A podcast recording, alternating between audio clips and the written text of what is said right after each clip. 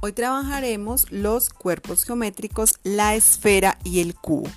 La esfera es un cuerpo geométrico que corresponde en la vida real, por ejemplo, a los balones.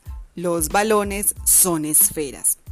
Los balones tienen como referencia al círculo, pero el círculo es simplemente el que está dibujado en una hoja, es una figura plana. En cambio, la esfera el balón tiene una dimensión, por eso se llama cuerpo geométrico esfera.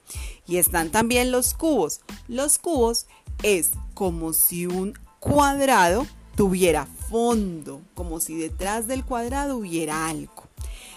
El cuadrado es la figura plana, pero el cubo es el cuerpo geométrico porque tiene seis caras como los dados, por ejemplo, que yo tiro los dados y pues esos dados tienen una, eh, una dimensión.